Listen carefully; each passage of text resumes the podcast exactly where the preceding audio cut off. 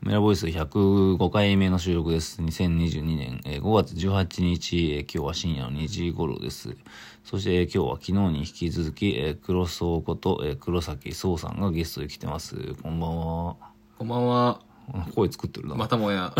2回目の登場です。はい、ちょっと黒マイ沢クことに黒ちょっ崎とそうこですう。口を近づけてこうなんか音をね拾っていく感じでよろしくお願いします、まあなんか今日はあの盆栽美術館に行ったんですよね来ましたね。歩いて行きました。盆栽美術館っていうのは、まあ、どういうところかっていうとまあその名の通り盆栽の美術館なんですよでまあこれは世界的にも多分珍しいというか、まあおそらく唯一なんじゃないですかね、まあ、その大宮の、えーまあ、盆栽町まあなんか行こうかなとは思っていたんですけど、まあ、なかなか行ってなくて面白かったねあせからおうもうはいかぶせ てなんだか、 何その難しい食い気味な。うん。まあ、適時、あの、いいタイミングで入ってきてください。面白かったです面ね。白かったね。なんか、こんな感じかなっていうイメージあったんだけど、んなんかそれをまあ、ちゃんと超えていて。なんだろうね。俺は結構こう、地方の一公民館に毛が生えた程度だと思ってたのに、がっつり盆栽の歴史も知れたし、盆栽面白いなと思ったわ。見てて。てか、なんか造形としてもすごいし、あと、ちゃんとインスタレーションとしてなんか、うん。完成度が高いというか、うんあとその盆栽の、まあ、よく言われてる、なんでしょうね、その、縮尺がうんおかしくなるみたいな。スケール感がバグるのよね。見てるとうん。うん、あの自分がその大きな木のとこにいるような気持ちになる時もあればちっちゃくも感じるみたいなうん、だからキャプションにも書いてあったけど、まずは正面から見てくださいと鉢ごと、でなんかこう枝の開きとかうん正面の顔を見た後に、次は下から見え見見上げるようにしてかがんでみてくださいとそうすると自分が体重のこう足元にいるかのように見えますよっていうふうに言っててそうそうそうで見たらその通りなんですよまあ、よく言われるのはその不思議のアリス症候群的な、うんうんうんなんかちっちゃくなったり大きくなったりとかそうね自分のスケール感を見失うっていうかね、あと俺が好きなその「盆栽町クロニクル」っていう小説があって、まあ、なんか盆栽町の歴史について書かれてる小説なんだけどその中になんかちっちゃい女の子が出てくるんだけどその女の子が盆栽好きって言ってて、ほうほうほうどれくらい好きなんだろうっていうのを話してみるとなんかあのね大きくなったりちっちゃくなったりできるのは好きなのみたいなこと言っててそれを聞いた瞬間にあこの子は分かってる子だなみたいなふうにこう分かるみたいな描写がああって。周りの人物がそういうやリアなんクショかそンの話をしてるそのねええ人物がでまあそういうふうに聞いてはいるんだけどあんまり分かんなかったのよその感じがうん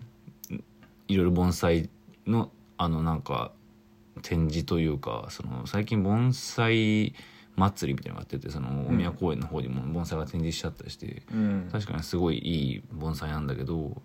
まあ、実際どうなのっていうのがあってやっぱあれだけの見せ方をすると分かるというか、んんうんうん逆にああれだけの見せ方をしされないとなかなか素人ではちょっとピンとこないっていうのが正直なとこなんだよね。そうね、うん見方もねよく分かってないからだから盆栽美術館はそのまず入ってすぐに ね盆栽の見方っていうところから教えてくれるから、ねまあそうね非常に丁寧な教科書的なうん、でもあれは単にあるやつがやっぱ完成度が高かったと思うよいねやそうなんだよあのキャプションなくともすごいなってのは分かる、うんあ樹齢がすごいうん一番すごいのは1,000年前、うんうんうん1,000年も経ってるなんかもう中が空洞になってるのねうんなんかうんうん幽霊みたいなそうなんだよね風穴が開いちゃってたそり、れもまああめっちゃとかっこいい古い木の肌が裂けて中から新しい木がこうバキッと這い出てそくうるとそか、うそね、の出方はもうものすごい迫力なんでぼモリモリモリってなってなんかその三三浦健ベルセルクの三浦健太郎のあまさにまさに各化け物のなんか表面みたいなベクシンスキー的なクリーチャーがねまあ、逆に言うとそのクリーチャー的な表現っていうのは、あの千年とかそういう年月のうん生き物の,、うんあの肌に想像力で追いついてるっていう言い方もできるというか、いやー面白いよねまずなんか松とか杉とかをあのサイズの鉢に収めるとちゃんとそれに応じて木のサイズ自体もちっちゃくなってでも大樹のような形にはなってくれるみたいな、うんあれも面白かった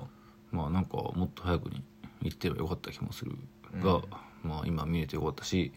なんなら明日も行こうと思ってる、うん、うん、次ちょっとコットリンク誘ってね、うん、あの歴史もねこう企画展みたいなところであそうそうそう説明してくれた盆栽の歴史ねあのー1300年ぐらい前か、うんまあ、やっぱり中国、えー、と唐唐の時代かそな、うね中国からに伝来して伝わってきてなんかその出光美術館に所蔵されている盆栽ぶ屏風図みたいなのがあってああれシューそルだれったは、ねまあ、それは図版でしか紹介されてなかったんだけど、うんなんか金のこう横長の屏風になんか盆栽の鉢が点々としていてうんなんかシュールレアリズムみたいなそう不思議さがあったよねあれ面白かったのが「盆栽屏風図」ってまさに梅ラボをパッと見て最初「わまるで自分の作品かのよそううななっんてか言っててねペなんかコピペみたいな感じね盆栽書かれてんだよねいやあれ面白くてその盆栽屏風図の前に現れてた盆栽って斜め上のパースペクティブから見たりとかだから鉢の鉢がこう直方体であることってのは見える角度なんだけど、うん盆栽屏風図になってると全部真正面からバシッと描いてるから余計平面性が際立って画像っぽいのよねうん、そうあんな前のね作品なのにでしかもちょちょっとなんかシュールなのよねあのシ映ュー画シューなんか盆栽が我が物顔でこうなんかうん普通に絵の中、まあ、メインでいるっていうのが、まあ、まあそういうのもあったし、まあ、だからその僕がその「盆栽町クロニクル」っていう小説で読んだのは100年ぐらいの単位のあのまあ関東大震災以後なのであのうん盆栽町が東京から大宮に来たっていうのは、うんそれ以前の、まあ、1,000年ぐらいの歴史というのをうん初めて知ったので、なんか勉強になったなみたいな、うん、いや面白かっただからそのあの歴史観みたいなところで見たけどやっぱ唐から伝来してきて最初はなんか屋外に鉢ごと置いてめでるっていうのが主だったのにその後こうちょっと民主化されて、うんポータブルな庭園としてそうそう親しまれてだからそのポータブルな庭園っていう感じがやっぱり物珍しかったし楽しかったんだろ楽うねしかったんだろうね。まあでも今スマホがありますかうん、ら 手の中で そうねあのーちょちょいとこういろんな世界を見たりうん楽しむっていうのは、まあ、やっぱ変わらず人の欲望としてあるんだなみたいなこう考え方ができるわけじゃないですかそのそうなんだよねだだかか、らら手手って鉢はもうちょっとでかいけど両手っていうかうんうんうん、でもやっぱりその庭だとか庭園だとかでその世界、まあ、自分の場所うんうん領地として楽しむのをもっと小さくこうなんかまあ盆栽という形で楽しめるっていうのが、まあ、やっぱ流行ったっていうのはうんやっぱりその人間個人の欲望と関係してるんじゃないかなみたいなまあ、そうねうん、だしこうなんか庭園を模型みたいに全く外の世界から俯瞰する目線とかっていうのも結構新鮮だったんじゃないかなと思ったり した、うんそうだと思ういろんな方向から見るわけだからね。ねでまあうんやっぱ空飛べたりとかは当時はできないわけだからいや今もでき ないわそうい空うこと飛べじじゃゃなないくて あのまあ、 えっと飛行機とかねあうんうとん超感図的な概概念っていうのは、まあ昔なかったけど盆栽ならばいろんな方向から見えうんる気軽に、だしまあまモデルだよねまあ、さうに、ん、今以上に物珍しかったのかもしれないね盆栽ってだいかうらそのポータブルな庭園として出てきた盆栽が視界視界あら新しい視界を与えてくれたという興奮とともにでそれがか家屋の中で楽しまれるものになってでもこう大震災を機会に一回風景が失われた後でその家の中で楽しまれるものだったポータブルな庭園が今度それ自体がグランドデザインの元になってうん盆栽町っていうもののある意味都市都市計画というかこうなんかこう村レベルの町レベルの計グランドデザインの計画に使われ直すっていうのがすごい面白いうんまあ顛末、当時はねそれが熱かったんだろうね本当に、うん当時にしかないんですよ熱の盛り上がりみたいなのが。うんまあ、あってでまあ今のそのまあとにかくいろいろ端折ってると盆栽美術館ができるまで至ったというか、うんうんううんん、美術館自体もねなんかできたの12年前ぐらいらしいんですよあそんな経つんだあれ僕が作家活動をし始めたぐらいの頃なんですよあいやそれは単に偶然だけど 盆美術館の息子でもあるわけか息子ではないけどいやなんか結構昔からあるとかって思ってたんだけど昔からあったのは盆栽町でうんうんで、まあ、そこにはあの北沢楽天の家北沢楽天ってその漫画家漫画家んえー漫画家っていうかそのポンチエっていう表現を漫画っていう、えー名称まで、まあ、あうんうのんしたというか、なんかそういう人がいてその人が、えーまあ、終生をし、まあ、過ごした家がありまして、うんうんまあ、そこに漫画会館っていうのがあるんだよね。でそこは僕は小学校の時に、まあ、なんか、ま、漫画なんか何でも読めるみたいなうんうんあの夏休みでうんそういう場所だったりっていうものよりかは最近のものなんだ盆栽美術館は、うーうんんだから12年っていうと